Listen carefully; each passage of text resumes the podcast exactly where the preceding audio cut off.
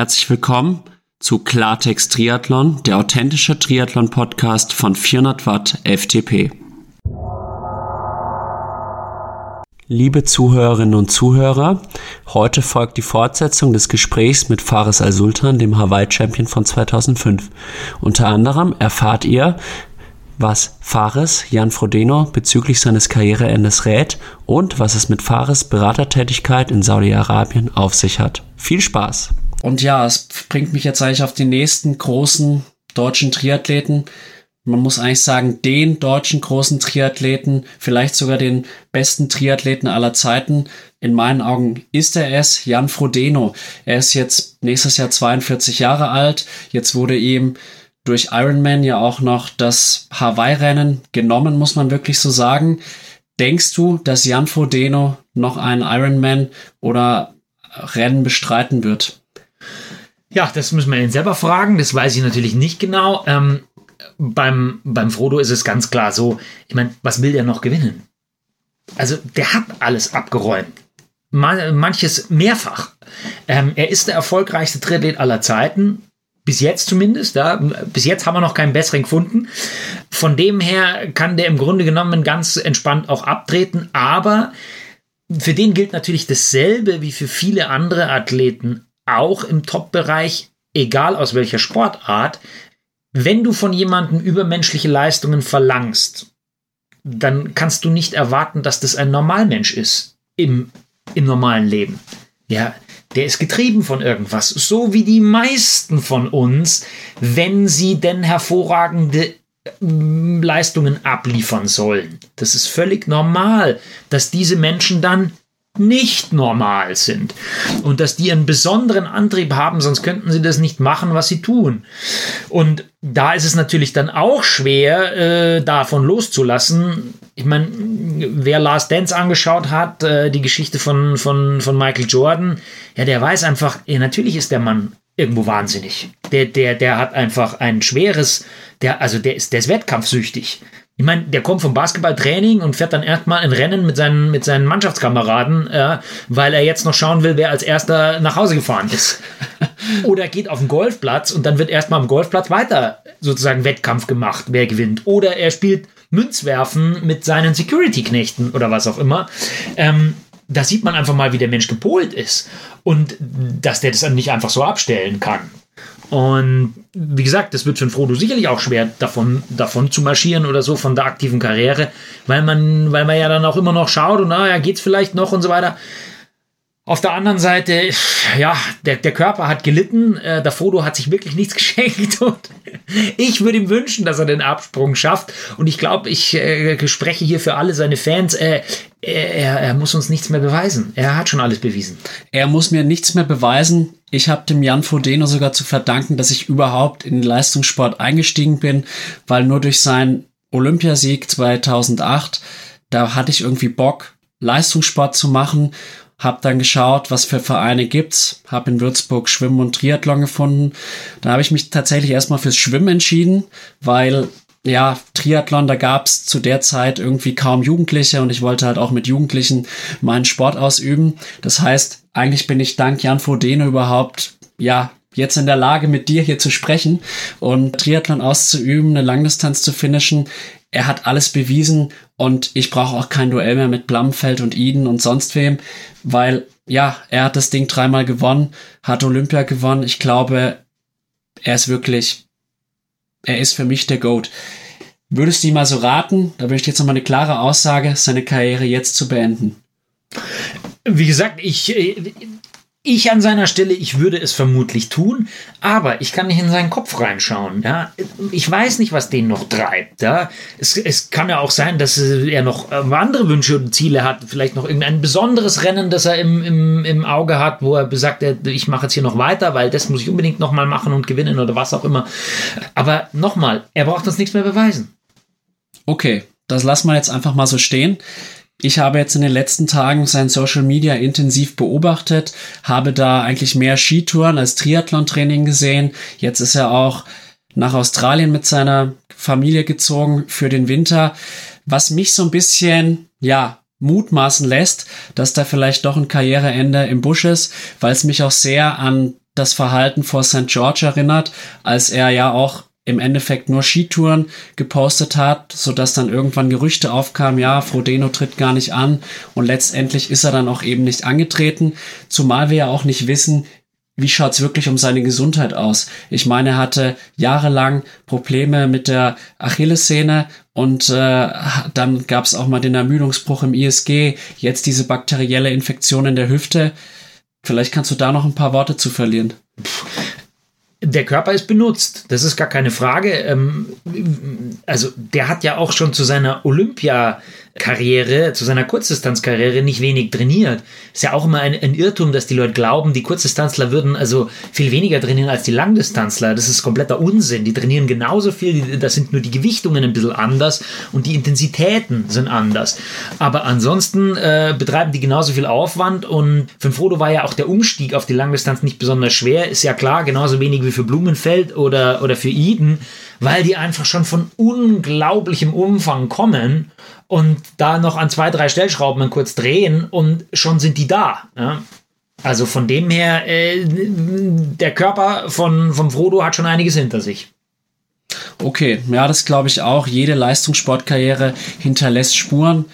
Und mich wundert auch zum Beispiel gar nicht, dass es gab jetzt da letztes Jahr eine Studie bezüglich Olympiateilnehmern, dass die wesentlich früher sterben. Da muss ich sagen, da gab es einen großen Aufschrei dann in den Medien. In meinen Augen ist das ziemlich normal, weil wenn Sportler über 15 bis 20 Jahre ihren Körper immer äh, auf Höchstleistung trainieren, da muss man auch irgendwie damit rechnen, dass da Tribut gezollt werden muss.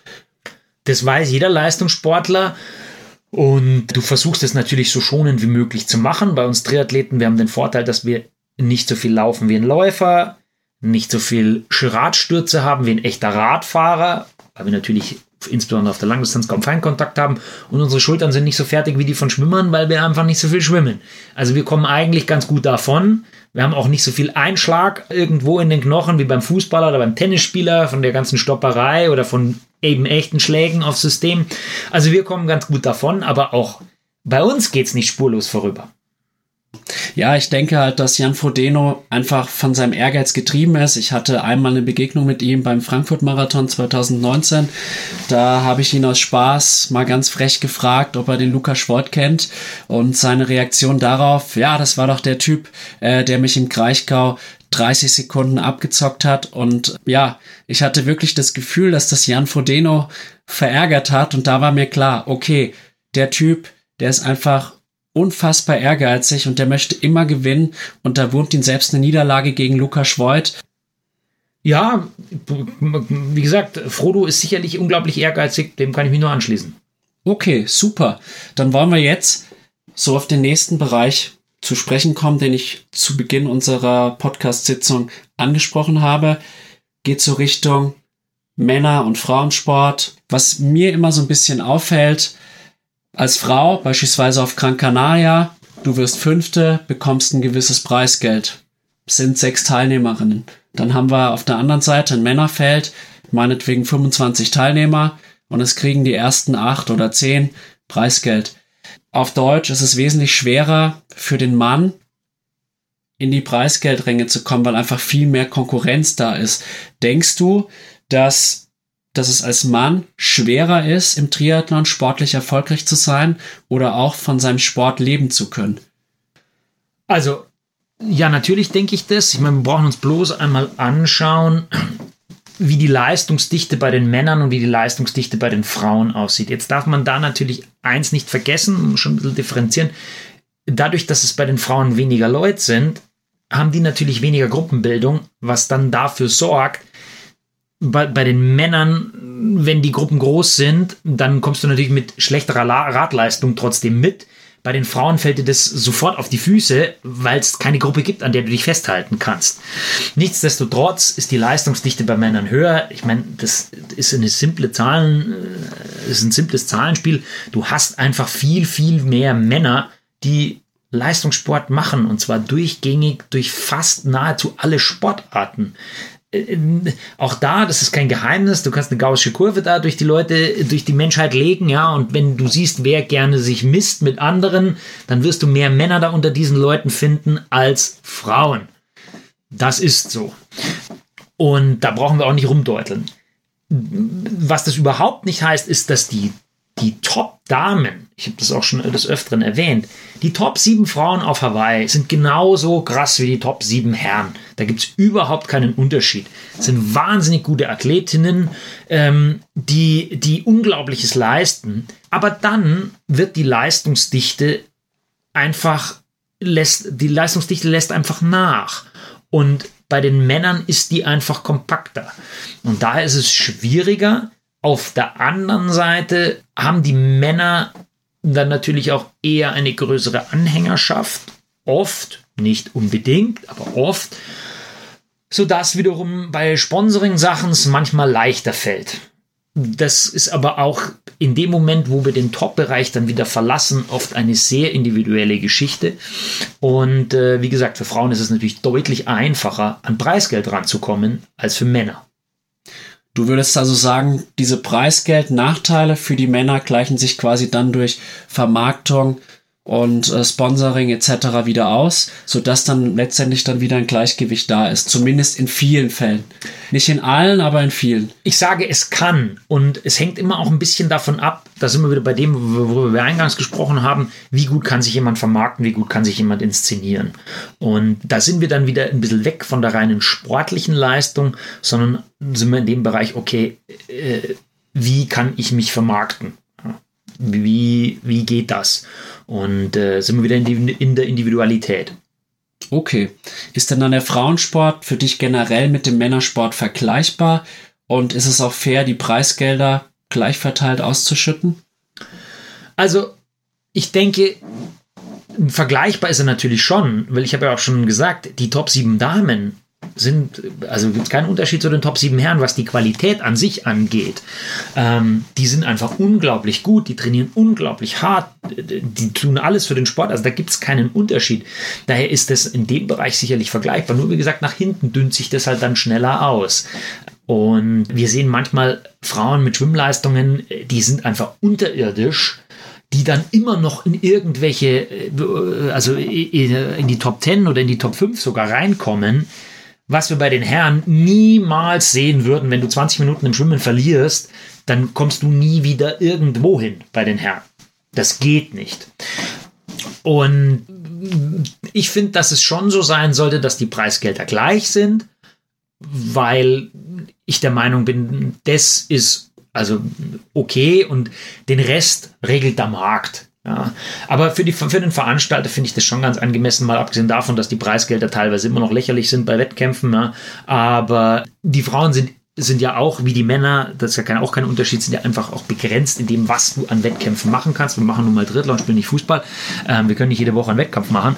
Aber das ist also auf jeden Fall in Ordnung.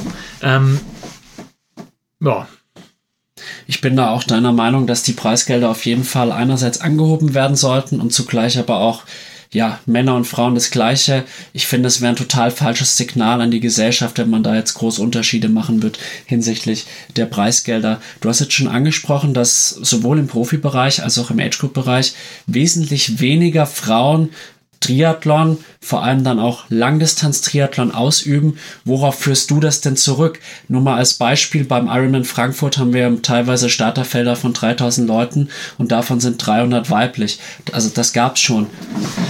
Ja, üblicherweise haben wir irgendwas zwischen 10 und 20 Prozent Frauenanteil bei den, bei den Wettkämpfen. Und da ist aber der Triathlonsport äh, nicht irgendwie etwas Besonderes oder so, sondern das sehen wir einfach in vielen Sportarten. Nochmal, die, die, die Leidenschaft, sich mit anderen zu messen, ist einfach bei Männern stärker ausgeprägt als bei Frauen das ist nichts Außergewöhnliches. Das ist, hat auch nichts damit zu tun, dass Frauen besser oder sonst was oder schlechter oder so irgendwas sind. Also äh, in keinster Weise, sondern das ist einfach, wo die Vorlieben liegen. Und äh, Frauen, da kommt natürlich noch dazu, dass Frauen oft prozentual mehr Anteil am Haushalt äh, machen und äh, an der Kinderbetreuung und so weiter. Und äh, man darf ja auch nicht vergessen, äh, hinter jedem verheirateten Triathleten, der sich äh, für Kona qualifiziert, steht dann eine Frau, die ihm daheim den Rücken frei hält. So ehrlich muss man ja auch sein.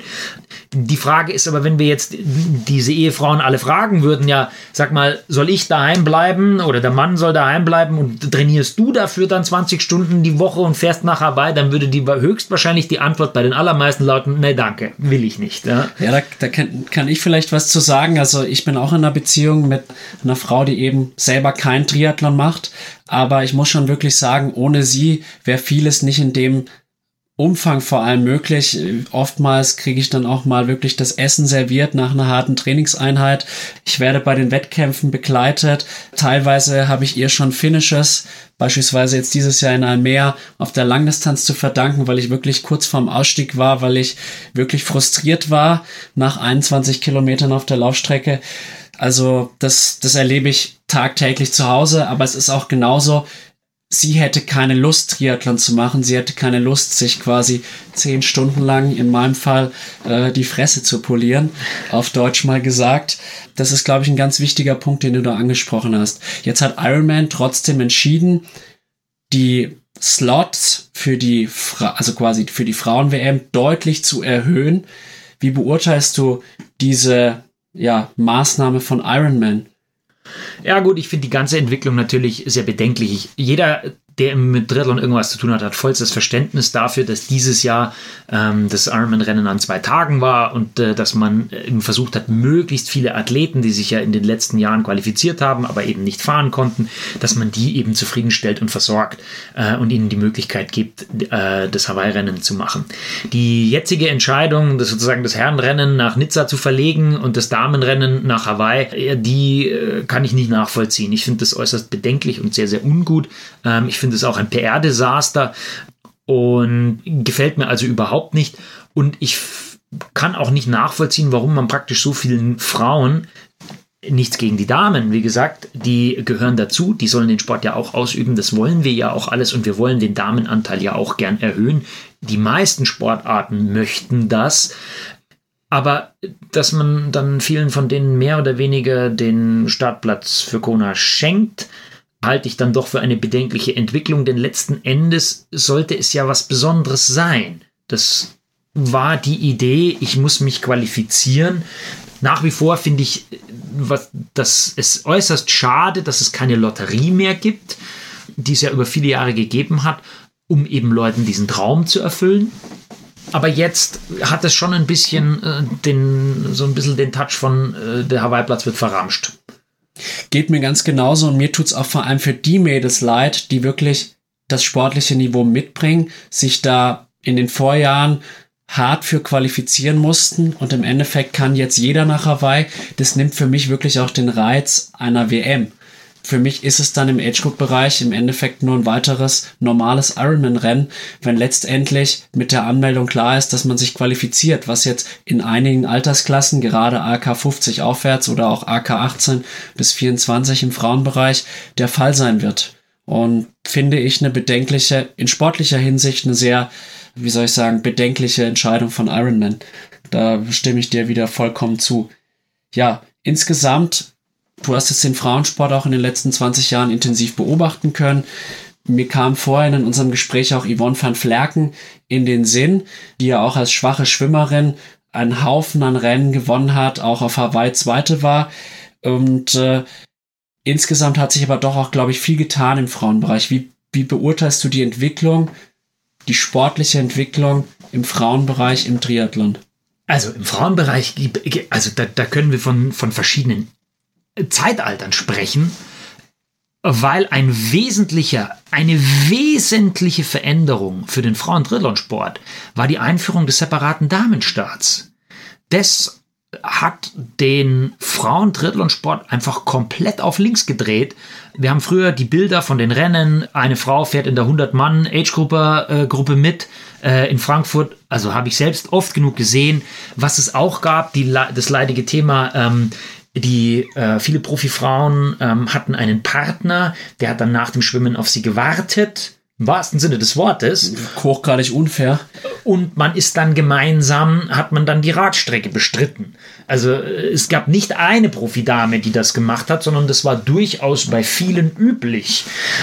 Diese Entwicklung hat man natürlich komplett abgestellt. Und heute gibt es keine ich nenne es jetzt mal irgendwie äh, reine Läuferin mehr, die dann da noch äh, vorne mit rumturnt, weil sie von ihrem Mann über die Radstrecke gezogen wurde und sich dann irgendwie durchs Wasser geschleppt hat vorher. Das gibt's nicht mehr. Also da haben, haben wir, sehen wir einfach eine komplette Verschiebung und eine komplett neue Entwicklung Gott sei Dank, muss man sagen. Gott sei Dank. Ich, also ich finde es wirklich krass, was die Frauen mittlerweile leisten. Äh, allein wenn ich ans Schwimmen denke, Lucy Charles Barclay oder auch Lauren Brandon, die kommen ja an die Männerzeiten ranfasst. Das sind vielleicht noch zwei Minuten Unterschied. Boris Stein oder Sebastian Kienle werden kassiert. Das sind wirklich herausragende Leistungen, auch in den Einzeldisziplinen, auch im Laufbereich mit Laura Philipp, Chelsea Sodera oder Anne Haug. Die laufen ja teilweise eine 2,45 hinten im Marathon drauf. Da gibt's im Profi-Männerfeld häufig viele, die daran scheitern. Und da muss man sagen, die Qualität des Frauensports ist, glaube ich, wirklich vor allem auch in den letzten fünf Jahren nochmal enorm gestiegen und das freut mich auf jeden Fall. Wenngleich man natürlich auch sagen muss, dass auch im Männersport, zumindest von den Zeiten, da können wir vielleicht später nochmal drüber sprechen, ja, ein großer Fortschritt zu bemerken ist, zumindest von den Zeiten. Da haben wir uns schon mal drüber unterhalten. Ach, da machen wir doch jetzt gleich den Exkurs.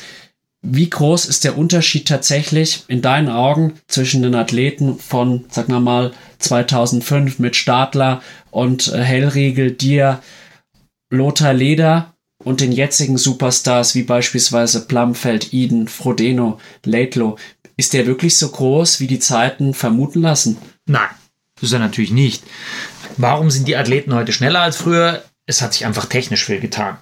Das fängt an bei der Reifen, Reifen- und Schlauchentwicklung, äh, kein Schlauch, äh, ähm, also tubeless, dann bestimmte Gummimischungen, äh, Luftdruck, breitere Reifen, Ketten, die gewachst sind, ähm, dann ähm, überdimension die überdimensionierten Schaltröllchen, die Rahmen nochmal verbessert, wobei in Rahmen und Laufrädern relativ wenig drin steckt, dann noch mehr Wissen über die ganze Aerodynamik und dann ein Riesenthema natürlich die Anzüge. Heute gewinnt niemand mehr auf Hawaii mit Badehose und Top.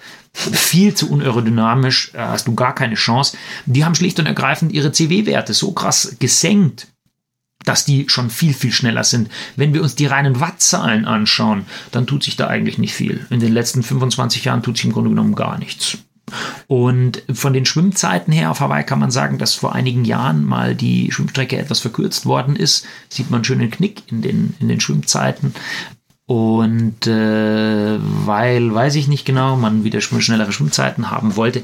Was, wo sich natürlich viel getan hat, sind, sind die Laufzeiten, ganz klar. Äh, Patrick Lange ist vor kurzem in, äh, in Israel eine 230 hinten drauf gelaufen, was sehr beeindruckend ist, auch offensichtlich auf einer wirklich 42,2 Kilometer langen Strecke. Es waren auf Strava 42,17 Kilometer. Kann ich bestätigen. So, und das liegt natürlich äh, zum einen daran, weil der Patrick sehr gut laufen kann, zum anderen liegt es daran, äh, weil es jetzt Carbon-Schuhe gibt. Und äh, diese technische Entwicklung ist, hat natürlich auch einfach unglaublich viel dazu beigetragen, äh, dass die Leute schneller werden. Also wenn wir den, den nackten Mensch ansehen, äh, dann ist da gar nicht so viel drin. Was wir aber sehen können, ist, mh, das Wissen über Triathlon ist einfach stark angestiegen und sehr leicht verfügbar mittlerweile übers Internet. Das heißt, die Athleten von heute machen wesentlich weniger Fehler als die Athleten von früher. Und dadurch ähm, hast du natürlich viel weniger Ausfall. Früher hast du oft mal den einen oder anderen talentierten Athleten gehabt, der sich einfach selbst in den Fuß geschossen hat, trainingstechnisch gesehen, und dann zu nichts zu gebrauchen war. Das sehen wir heute kaum noch. Das stimmt, da hilft auch sicherlich auch für den Einsteiger schon die Videos von der Triathlon Crew Cologne, wieso oder jetzt nur noch Triathlon Crew, weil man da auch schon relativ einfach vermittelt gesagt bekommt, was eben Gutes zu trainieren und was eben Nonsens ist. Und ich glaube, das geht wirklich schon vom absoluten Einsteiger bis hin zum absoluten Vollprofi, dass da einfach mehr Professionalität auch im Training gegeben ist als noch vor beispielsweise 20 Jahren. Nichtsdestotrotz höre ich immer wieder gerne diese Heldenstories von Hellriegel oder auch dir von Monsterumfängen. Hellriegel, glaube ich, sogar mal eine 56 Stunden Trainingswoche. Also schon wirklich nah am Verrücktsein, kann man fast sagen, aus heutiger Sicht. Du hast, glaube ich, auch mal gesagt, wenn du das aufschreiben würdest, deinen Athleten heute, was du früher trainiert hast, würdest du ins Gefängnis kommen. Fand ich eine ganz witzige Aussage auf jeden Fall. Jetzt vielleicht nochmal so, Du hast jetzt gesagt, so sehr unterscheidet sich die Leistung gar nicht. Was hast du denn bei dem Hawaii-Sieg an Leistung getreten? Sam Laidlow, dieses Jahr ja Hawaii Zweiter, hat 310 Watt getreten. Natürlich muss man sagen, dass der ein paar Kilo mehr auf den Rippen hat als du. Äh, was hast du getreten und was war das damals so Watt pro Kilo Leistung? 287 Watt etwa und 1 zu 4 und äh, also 4 Watt pro Kilogramm. Das ist auch das, die Standardmaßgabe bei Norman hat man mal berechnet, dass er wohl mehr als 1 zu 4 getreten ist. Der lief dann ein bisschen langsamer. Ich habe da so meine, meine Standard-Vierer-Regel, also eine Minute und ein Viertel, also eine Minute 15 schwimmen pro 100 Meter. 4 Watt pro Kilogramm fahren und einen Vierer Schnitt, also 4 Minuten mhm. pro Kilometer laufen, bringt dich normalerweise äh, dem Hawaii-Sieg recht nahe. Ähm, das gilt natürlich jetzt nicht mehr ganz so, weil du heute deutlich schneller laufen musst. Deshalb gibt es aber auch die Carbon-Schuhe und wenn du den Effekt der Carbon-Schuhe der ja individuell unterschiedlich ist natürlich, aber etwa mit einrechnest, Nike 4%, die Schuhe heißen nicht umsonst 4%, dann kommst du in etwa dahin. Ja, also da hat sich nicht so viel getan. Und Sam Laidlow mit 75 Kilo ist ein bisschen darüber, ähm, also über den 4, äh, 4 Watt pro Kilogramm. Äh, andere Athleten sind normalerweise ein bisschen darunter, aber das ist so die Preisklasse. Und ähm, da kann ich nur P. Jacobs zitieren, der bei seiner, nach seinem Sieg gesagt hat, er hat nichts Außergewöhnliches gemacht, er hat nur das gemacht, was man machen muss, um Hawaii zu gewinnen. Ja, interessant, weil das ja schon zumindest für den normalen Menschen so verkauft wird, dass das Triathlon immer krasser, immer schneller äh, wird und man immer mehr leisten muss. Aber im Endeffekt sagst du ja jetzt gerade, an der Leistung hat sich vielleicht minimal was verändert und die, sag ich mal, der zeitliche Fortschritt, also beispielsweise von acht Stunden zehn auf sieben Stunden 50, jetzt mal so grob gesagt, ja, erklärt sich vor allem halt durch verbesserte Aerodynamik, Carbon-Schuhe, verbesserte Anzüge etc. Auf jeden Fall sehr interessanter, deinen Einblick zu bekommen. Sehr cool. Gut, dann möchte ich jetzt wieder so ein bisschen auf unser Männer-Frauen-Thema zurückkommen. Du bist ja jetzt seit vielen Jahren auch im Coaching aktiv. Du hast bei der DTU als Bundestrainer gecoacht. Du warst, wie uns allen bekannt ist, der Trainer von Patrick Lange, hast ihn zu seinen beiden Hawaii-Siegen geführt. Hast du denn im Coaching Unterschiede gemerkt zwischen Männern und Frauen? Muss man Männer und Frauen anders coachen in deinen Augen? Du hattest ja auch mal eine Zusammenarbeit mit der Caro Lehrrieder. Übrigens Grüße an, an der Stelle. Die kenne ich auch aus Würzburger Zeiten noch. Hast du da Unterschiede feststellen können? Da gibt es natürlich große Unterschiede. Äh, meiner Meinung nach weniger jetzt im Training an sich, sondern eher im ganzen zwischenmenschlichen Bereich. Das ist einfach anders. Drum gibt es ja auch ausgesprochene Experten, die sehr gut mit Frauen zurechtkommen. Äh, der Utz Brenner zum Beispiel, äh, der hat nur Frauen ähm, eigentlich. Äh, wer sehr gut auch offensichtlich mit Frauen konnte oder kann, ist ähm, Brad Sutton, der sehr viele sehr erfolgreiche Frauen hat. Mit den Männern ist er nicht ganz so erfolgreich. Ähm, dann gibt es andere, die kommen einfach besser mit Männern zurecht. Ich kam auch besser mit Männern zurecht, wobei ich mich mit der Caro auch menschlich sehr gut verstanden habe. Das, war also, das war also nicht das Problem. Aber ja, es gibt da einen Unterschied und also in gar keinster Weise irgendwie wie hart die trainieren und so. Ähm, heute weiß man natürlich auch, um auf Frauentraining einzugehen, äh, dass das bei Frauen, die sozusagen keine Pille nehmen, dass es dann, ähm, dass man dann als Trainer eigentlich so ein bisschen auf den Zyklus eingehen sollte, könnte, je nachdem. muss, muss. Müsste, ja, das ist ein, ein, ein auch ein komplexes äh, individuelles Thema. Wenn die Frauen die Pillen nehmen, dann eben nicht so sehr, weil dann ist das mehr oder weniger, diesen Zyklusschwankungen sind dann mehr oder weniger ausnivelliert aber äh, das ist jetzt auch relativ neu sozusagen im, also ins Mainstream-Coaching gekommen. Aber wie gesagt, ja, es gibt einen Unterschied und ich kann für mich sagen, ich kam besser mit Männern zurecht, aber nach wie vor, äh, ja klar, würde ich auch gerne eine erfolgreiche Frau trainieren oder eine Frau zum Erfolg führen, denn wenn man es mit einem Mann äh, geschafft hat, dann äh, wäre das natürlich auch schön, wenn man es mal mit einer Frau schafft. Das wäre super. Also hier alle Profi-Triathletinnen haben wir gerade gehört. Der Fares sucht nach einer Frau, die er zum Erfolg coachen kann. Ja, welches Anforderungsprofil sollte die Frau mitbringen? Oder welche Charaktereigenschaften, sagen wir mal so? Also welche Art von Trainer bist du?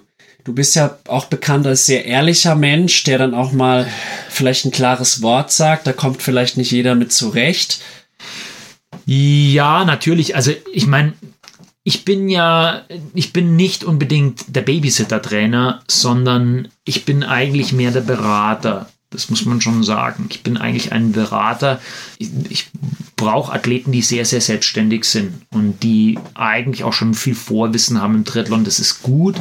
Wenn ein Athlet wirklich viel aus mir rausziehen will, dann ist es auf jeden Fall nützlich, wenn der einfach schon vieles weiß und vieles hat ich bin auch kein, ich bin nicht der Motivator. Also so verstehe ich meine Rolle nicht. Ich trainiere keine, ich will keine 16-jährigen Schwimmer trainieren, ja, den, die ich dann jeden Tag da bespaßen muss, sondern und dann äh, dafür sorgen muss, dass die jetzt da in ihrer pubertären Phase äh, nicht, nicht sozusagen äh, die Fahnenflucht ergreifen, sondern dabei bleiben, sondern ich will ja schon eigentlich mit erwachsenen Leuten trainieren, die, für die eigentlich das Ziel klar ist, ja, was die wollen und äh, der Ehrgeiz da ist und, und die Motivation. Das möchte ich denen eigentlich nicht mitgeben müssen.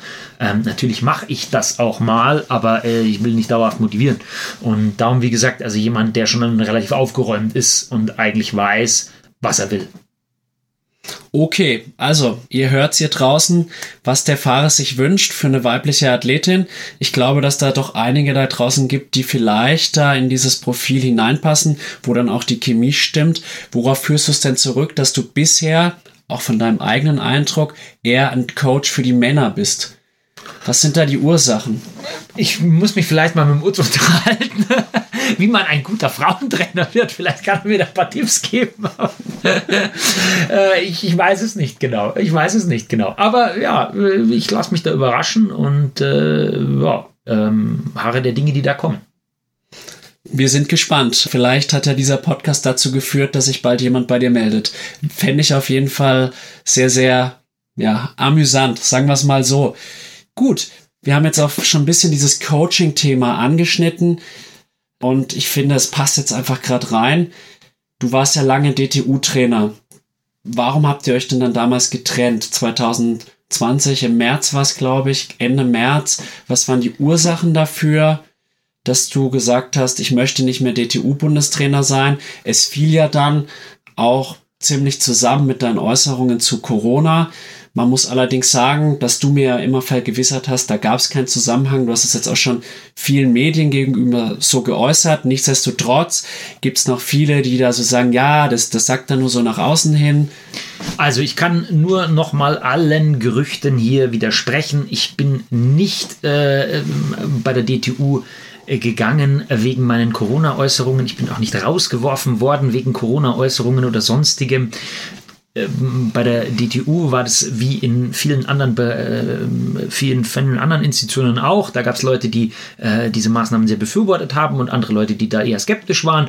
Ähm, aber äh, das hatte sozusagen nichts mit dem mit der, mit der Arbeit oder mit meiner, mit meiner Kündigung dann zu tun.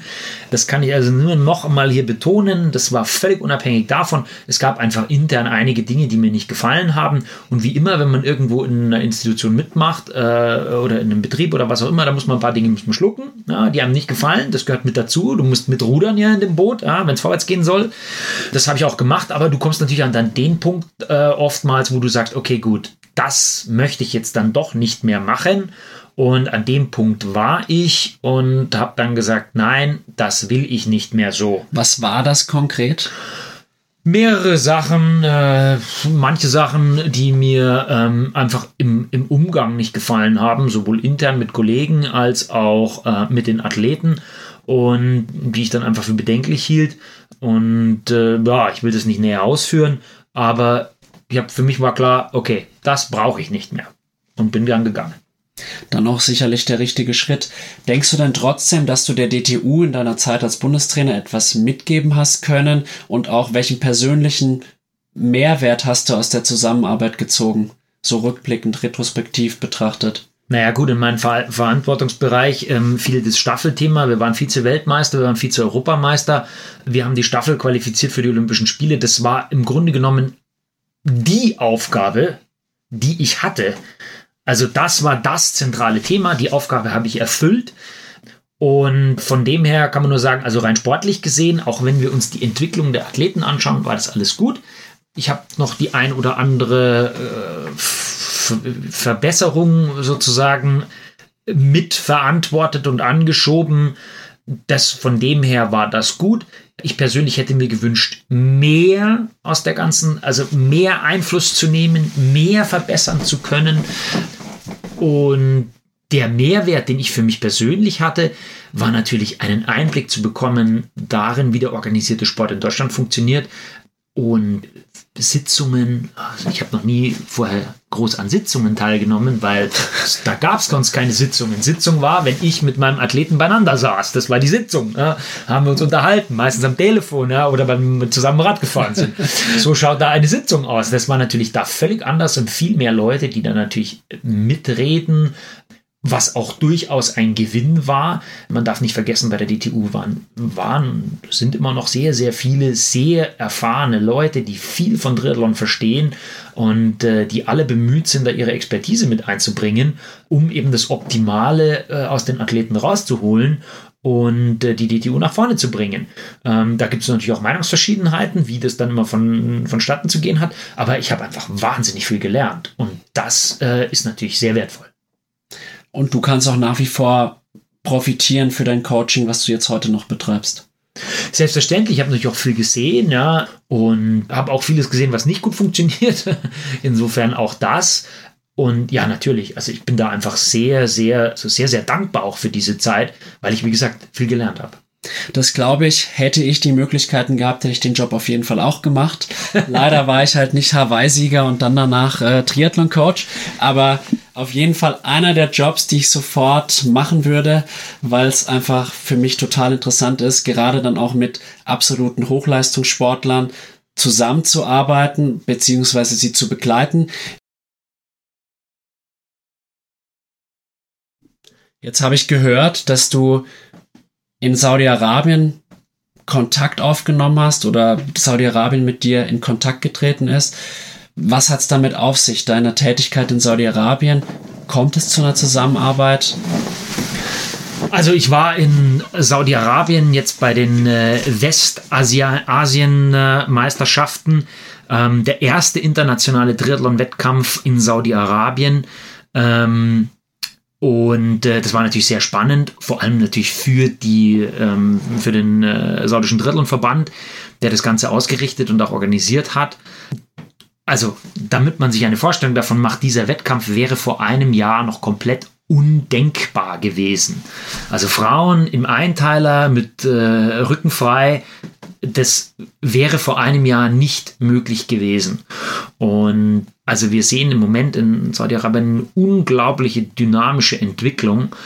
Die Leute sind Drillen begeistert, die äh, sind überhaupt Sport, Sport und und überhaupt Event begeistert. Ja, alles, was es viele Jahre in Saudi-Arabien nicht gegeben hat. Saudi-Arabien bemüht sich sehr um Tourismus und ich habe dort Kontakte hin gehabt und ja, wie ich habe äh, jetzt äh, zehn Tage lang Saudi-Arabien besucht, äh, verschiedene Trainingszentren äh, angeschaut, also mögliche Trainingszentren.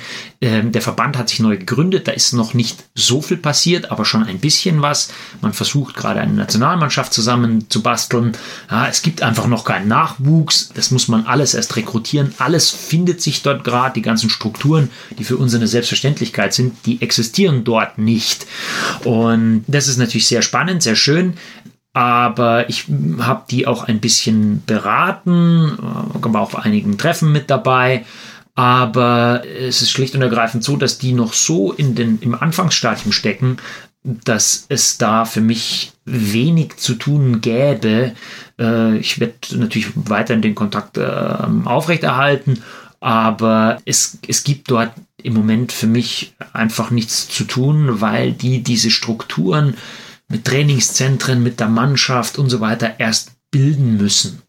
Und das ist, wie gesagt, für uns, wo wir ja 40 Jahre Drittlern, 40, 50 Jahre Drittlern schon in Deutschland haben, also 40 Jahre, um genau zu sein, ist es schwer vorstellbar. Aber alles, was für uns selbstverständlich ist, gibt es dort eben noch nicht. Interessant. Ich könnte mir vorstellen, dass da, wenn das Ganze jetzt vielleicht mehr publik wird, auch eine gewisse Kritik von bestimmten oder von einigen Seiten aus der Triathlon, aber auch außerhalb der Triathlon-Szene kommen wird.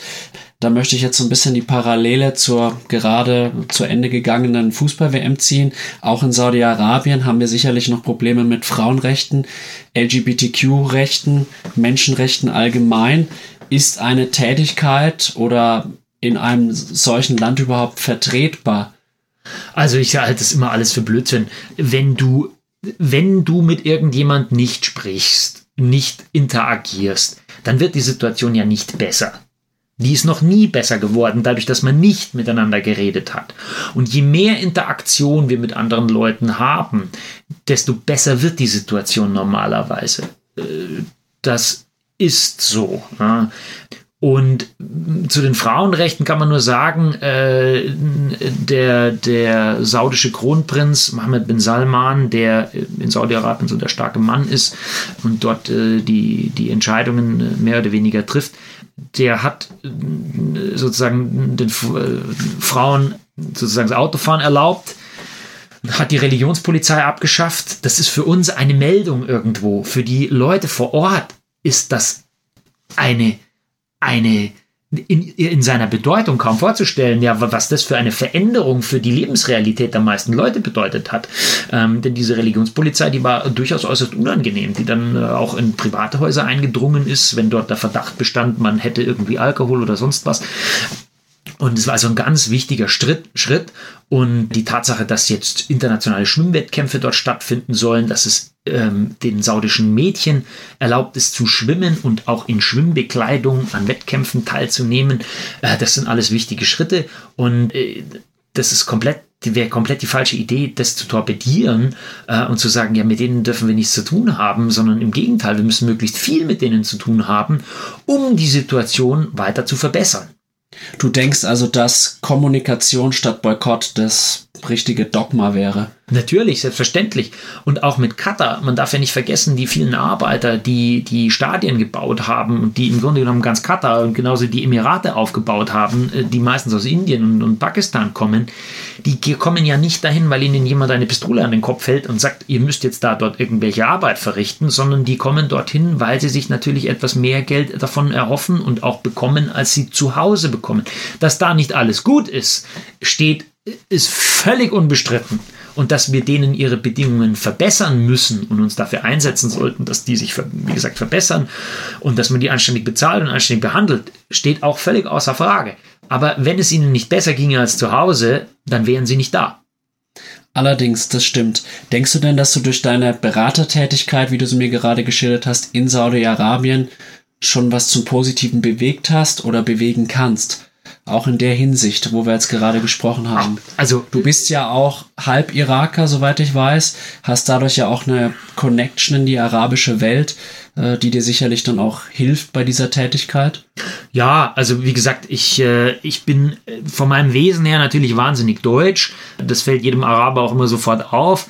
Ich bin natürlich sehr effizienz- und leistungsorientiert, so wie die meisten Germanen, die dann auch noch im Sport unterwegs sind.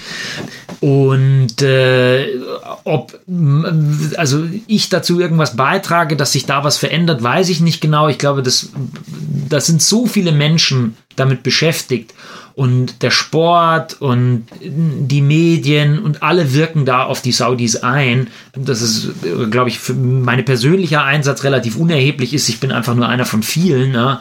und, und keine Ahnung, ja? ob das dann, ob ich dann noch mehr dazu beitragen kann. Aber wie gesagt, grundsätzlich glaube ich einfach immer, dass Dialog und, und Interaktion besser sind als Boykott und, äh, und, und Ignorieren. Okay, ja, Fares, dann danke ich dir für den heutigen Podcast. Das Thema Partnerschaft, das werden wir heute leider nicht mehr schaffen, aus zeitlichen Gründen. Der Fares, der hat jetzt seine väterlichen Verpflichtungen. Und ja, wir werden uns dann sicherlich nochmal treffen, um eben, ja, nochmal zu sprechen. Da würde ich mich auf jeden Fall sehr freuen. Ich fand es wieder mal total informativ, witzig und vor allem auch gewinnbringend für uns. Vielleicht, Fares, nochmal an dich. Hättest du noch eine Frage an mich? So zum Abschluss unseres Podcasts? an dich. Ja, wer ist dein nächster Gast? Ich habe da tatsächlich viele interessante Gäste in der Pipeline, unter anderem Lukas Voigt und Laura Zimmermann. Eventuell werde ich vielleicht auch noch mal bei der Caro anfragen und ja, auch noch einige andere namhafte Profi-Athleten oder halt Menschen, die auch eine gewisse Bekanntheit haben im Triathlon, jetzt weniger durch die Leistung, aber zum Beispiel auch im Materialbereich.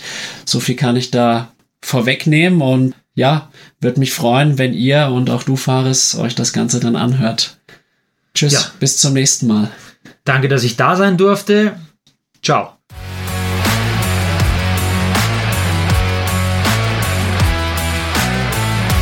Vielen Dank fürs Zuhören. Ich hoffe, euch hat das Gespräch mit Fares Al-Sultan gefallen. In unserer nächsten Folge unterhalte ich mich mit Stefan Beetz, einem aufstrebenden jungen Profi-Triathleten, über seinen Einstieg eben in das Profigeschäft. Wenn ihr meine Arbeit unterstützen wollt, könnt ihr das gerne tun, indem ihr meinen Podcast auf Social Media teilt. Ich würde mich wirklich sehr freuen. Bis bald. Euer Alex. Nice buns, soft, fluffy, and ultra low net carbs. Discover Hero Bread, the delicious, ultra low net carb bread with incredible taste and texture. Hero Bread has zero grams of sugar and is under 100 calories per serving, plus high in fiber with 5 to 10 grams of protein per serving. Order from hero.co now and get 10% off your first purchase with promo code AH10. That's 10% off with code AH10. H E R O.co. Everybody in your crew identifies as either Big Mac Burger, McNuggets, or McCrispy Sandwich. But you're the filet fish Sandwich all day. That crispy fish, that savory tartar sauce, that melty cheese, that pillowy bun. Yeah, you get it. Every time. And if you love the filet of fish, right now you can catch two of the classics you love for just $6. Limited time only. Price and participation may vary. Cannot be combined with any other offer. Single item at regular price. Ba da ba ba ba.